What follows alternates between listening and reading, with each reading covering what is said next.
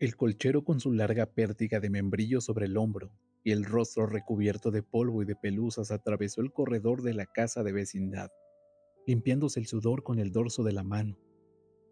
Paulina, el té, exclamó al entrar a su habitación dirigiéndose a una muchacha que, inclinada sobre un cajón, escribía en su cuaderno.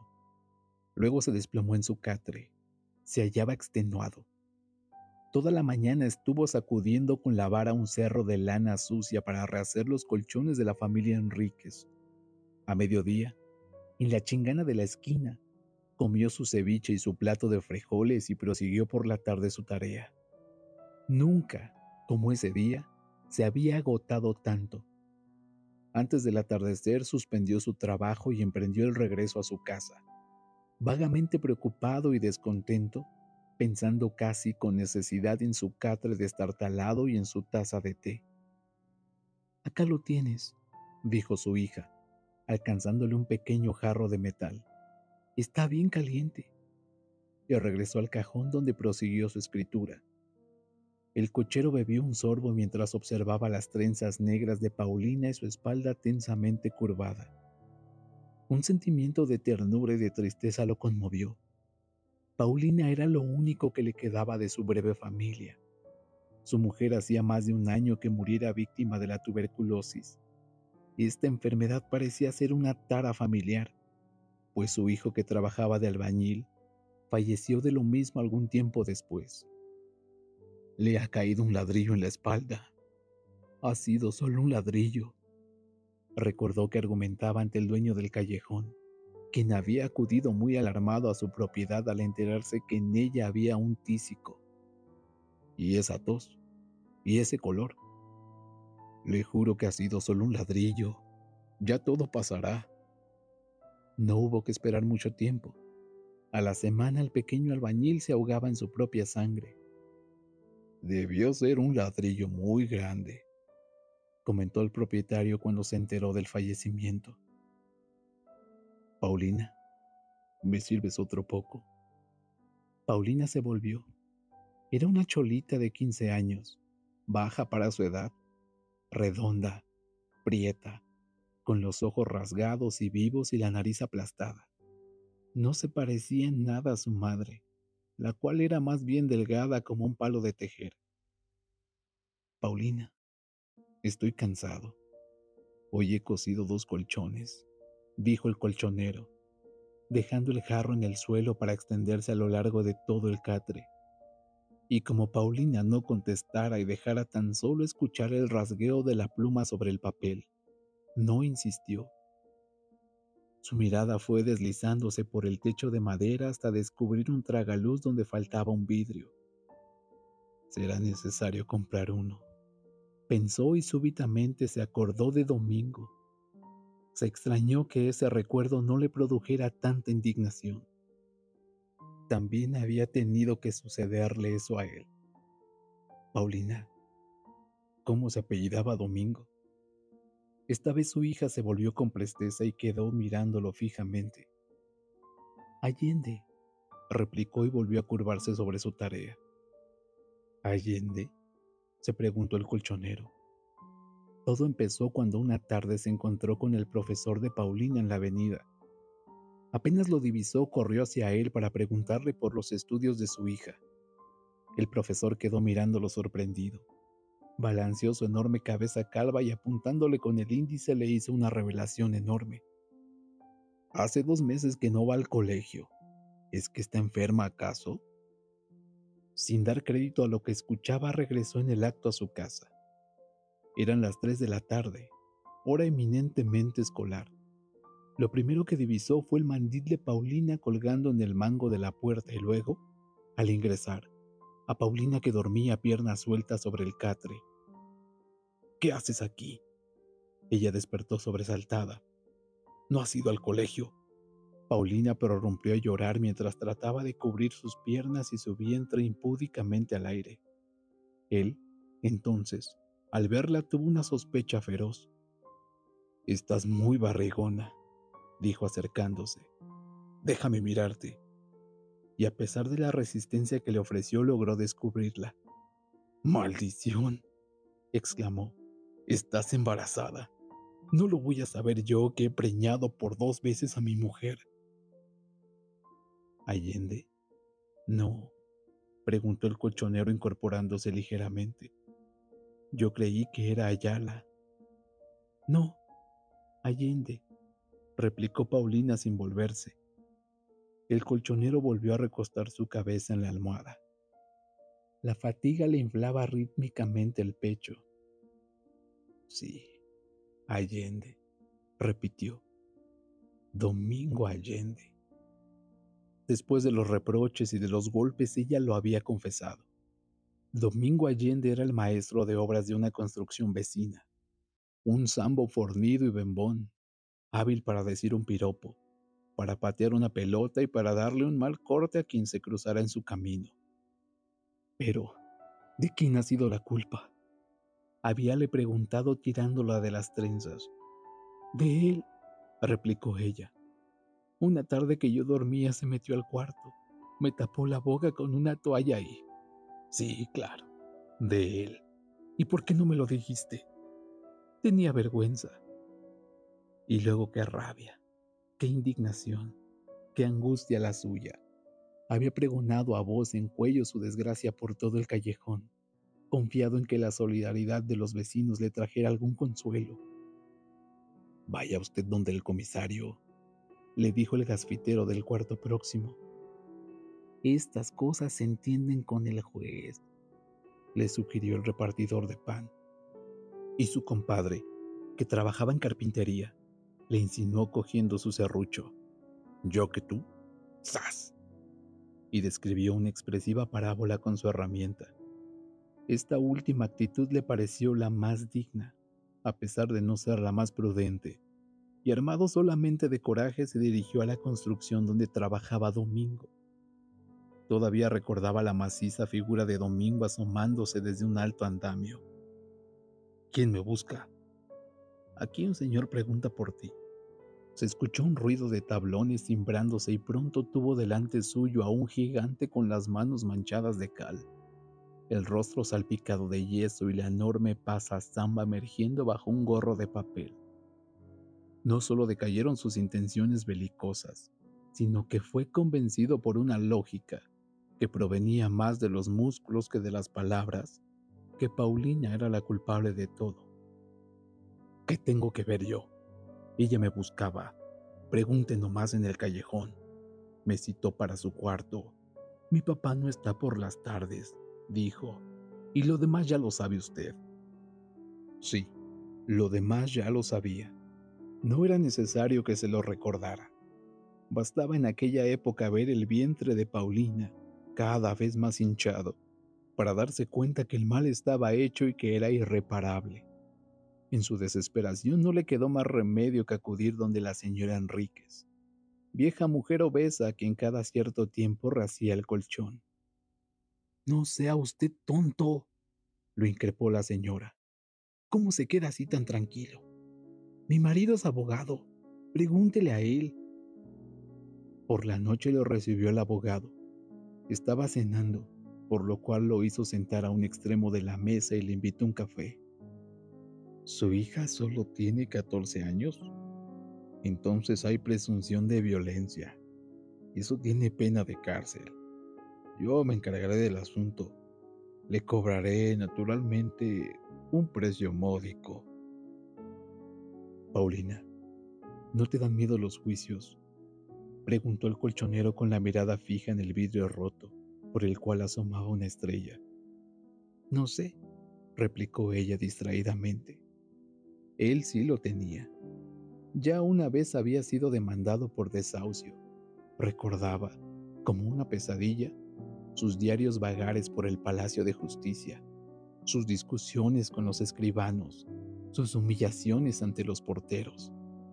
¡Qué asco! Por eso la posibilidad de embarcarse en un juicio contra Domingo lo aterró. Voy a pensarlo, dijo al abogado, y lo hubiera seguido pensando indefinidamente si no fuera por aquel encuentro que tuvo con el Sambo Allende. Un sábado por la tarde, mientras bebía cerveza, envalentonado por el licor, se atrevió a amenazarlo. Te vas a fregar. Ya fui donde mi abogado. Te vamos a meter a la cárcel por abusar de menores. Ya verás. Esta vez el sambo no hizo bravatas. Dejó su botella sobre el mostrador y quedó mirándolo perplejo. Al percatarse de esta reacción, él arremetió. Sí, no vamos a parar hasta haberte metido entre cuatro paredes. La ley me protege. Domingo pagó su cerveza y sin decir palabra abandonó la taberna. Tan asustado estaba que se olvidó de recoger su vuelto. Paulina, esa noche te mandé a comprar cerveza. Paulina se volvió. ¿Cuál? La noche de Domingo y del ingeniero. Ah, sí. Anda ahora. Toma esto y cómprame una botella. Que esté bien helada. Hace mucho calor. Paulina se levantó, metió las puntas de su blusa entre su falda y salió de la habitación. El mismo sábado del encuentro en la taberna, hacia el atardecer, Domingo apareció con el ingeniero. Entraron al cuarto silenciosos y quedaron mirándolo. Él se asombró mucho de la expresión de sus visitantes. Parecían haber tramado algo desconocido. Paulina, anda a comprar cerveza, dijo él, y la muchacha salió disparada. Cuando quedaron los tres hombres solos hicieron el acuerdo. El ingeniero era un hombre muy elegante. Recordó que mientras estuvo hablando, él no cesó de mirarle estúpidamente los dos puños blancos de su camisa donde relucían gemelos de oro. El juicio no conduce a nada, decía paseando su mirada por la habitación con cierto involuntario fruncimiento de nariz. Estará usted peleando durante dos o tres años en el curso de los cuales no recibirá un cobre, y mientras tanto la chica puede necesitar algo. De modo que lo mejor es que usted acepte esto. Y se llevó la mano a la cartera. Su dignidad de padre ofendido hizo explosión entonces. Algunas frases sueltas repicaron en sus oídos, ¿Cómo cree que voy a hacer eso? Lárguese con su dinero. El juez se entenderá con ustedes. ¿Para qué tanto ruido si al final de todo iba a aceptar? Ya sabe usted, advirtió el ingeniero antes de retirarse. Aquí queda el dinero, pero no meta al juez en el asunto. Paulina entró con la cerveza. Destápala, ordenó él. Aquella vez Paulina también llegó con la cerveza, pero, cosa extraña, hubo de servirles al ingeniero y a su violador. Ella también bebió un dedito y los cuatro brindaron por el acuerdo. ¿No quieres un poco? preguntó el colchonero. Paulina se sirvió en silencio y entregó la botella a su padre. Por el hueco del vidrio seguía brillando la estrella. Entonces, también brillaba la estrella pero sobre la mesa, ahora desolada, había un alto de billetes. ¿Cuánto dinero? había exclamado Paulina cayendo sobre el colchón. Mucho dinero había sido, en efecto, mucho dinero. Lo primero que hizo fue ponerle vidrios al tragaluz. Después adquirió una lámpara de querosén. También se dieron el lujo de admitir un perrito. Paulina, ¿Te acuerdas de Bobby? El pobre. Y así como el perrito desapareció sin dejar rastros, se sospechó siempre del carnicero. El cristal fue destrozado de un pelotazo. Solo quedaba el lamparín de querosén y el recuerdo de aquellos días de fortuna. El recuerdo. ¿Qué días esos, Paulina? Durante más de quince días estuvo sin trabajar. En sus ociosas mañanas y en sus noches de juerga encontraba el delicioso sabor de una revancha. Del dinero que recibiera iba extrayendo, en febriles sorbos, todas las experiencias y los placeres que antes le estuvieron negados. Su vida se plagó de anécdotas, se hizo amable y llevadera. Maestro padrón, le gritaba el gasfítero todas las tardes. ¿Nos vamos a tomar nuestro caldito? y juntos se iban a la chingana de don Eduardo. Maestro padrón, ¿conoce usted el hipódromo? Recordaba un vasto escenario verde lleno de chinos, de boletos rotos y naturalmente de caballos. Recordaba también perdió dinero. Maestro padrón, ¿ha ido usted a la feria? Sería necesario poner un nuevo vidrio, exclamó el colchonero con cierta excitación. Puede entrar la lluvia en el invierno. Paulina observó el tragaluz. Está bien así, replicó. Hace fresco. Hay que pensar en el futuro. Entonces no pensaba en el futuro. Cuando el gasfítero le dijo, Maestro padrón, damos una vuelta por la victoria. Él aceptó sin considerar que Paulina tenía ocho meses de embarazo y que podía dar a luz de un momento a otro. Al regresar a las tres de la mañana, abrazado del gasfítero, encontró su habitación llena de gente. Paulina había abortado. En un rincón, envuelto en una sábana, había un bulto sanguinoliento. Paulina yacía extendida sobre una jerga con el rostro verde como un limón. Dios mío, murió Paulicha. Fue lo único que atinó a exclamar antes de ser amonestado por la comadrona y de recibir en su rostro congestionado por el licor un jarro de agua helada. Por el tragaluz se colaba el viento haciendo oscilar la llama del lamparín. La estrella se caía de sueño. Habrá que poner un vidrio. Suspiró el colchonero y como Paulina no contestara, insistió. Qué bien nos sirvió el de la vez pasada. No costó mucho, ¿verdad? Paulina se levantó cerrando su cuaderno. No me acuerdo dijo y se acercó a la cocina. Recogiendo su falda para no ensuciarla, puso las rodillas en tierra y comenzó a ordenar los carbones. ¿Cuánto costaría? pensó él. Tal vez un día de trabajo. Y observó las anchas caderas de su hija. Muchos días hubieron de pasar para que recuperara su color y su peso. Los restos de su pequeño capital se fueron en remedios, cuando por las noches el farmacéutico le envolvía los grandes paquetes de medicinas, él no dejaba de inquietarse por el tamaño de la cuenta. Pero no ponga esa cara, reía el boticario. Se diría que le estoy dando veneno. El día que Paulina pudo levantarse, él ya no tenía un céntimo. Hubo, entonces, de coger su vara de membrillo, sus temibles agujas, su rollo de pita y reiniciar su trabajo con aquellas manos que el descanso había entorpecido. Está usted muy pesado, le decía la señora Enríquez al verlo resoplar mientras sacudía la lana. Sí, he engordado un poco. Hacía de esto ya algunos meses. Desde entonces iba haciendo su vida así, penosamente, en un mundo de polvo y de pelusas. Ese día había sido igual a muchos otros pero singularmente distinto. Al regresar a su casa, mientras raspaba el pavimento con la varilla, le había parecido que las cosas perdían sentido y que algo de excesivo, deplorable y de injusto había en su condición, en el tamaño de las casas, en el color del poniente. Si pudiera por lo menos pasar un tiempo así, bebiendo sin apremio su té cotidiano, escogiendo del pasado solo lo agradable y observando por el vidrio roto el paso de las estrellas y de las horas. Y si ese tiempo pudiera repetirse, ¿era imposible acaso? Paulina inclinada sobre la cocina soplaban los carbones hasta ponerlos rojos. Un calor y un chisporroteo agradables invadieron la pieza. El colchonero observó la trenza partida de su hija su espalda amorosamente curvada, sus caderas anchas. La maternidad le había asentado. Se le veía más redonda, más apetecible.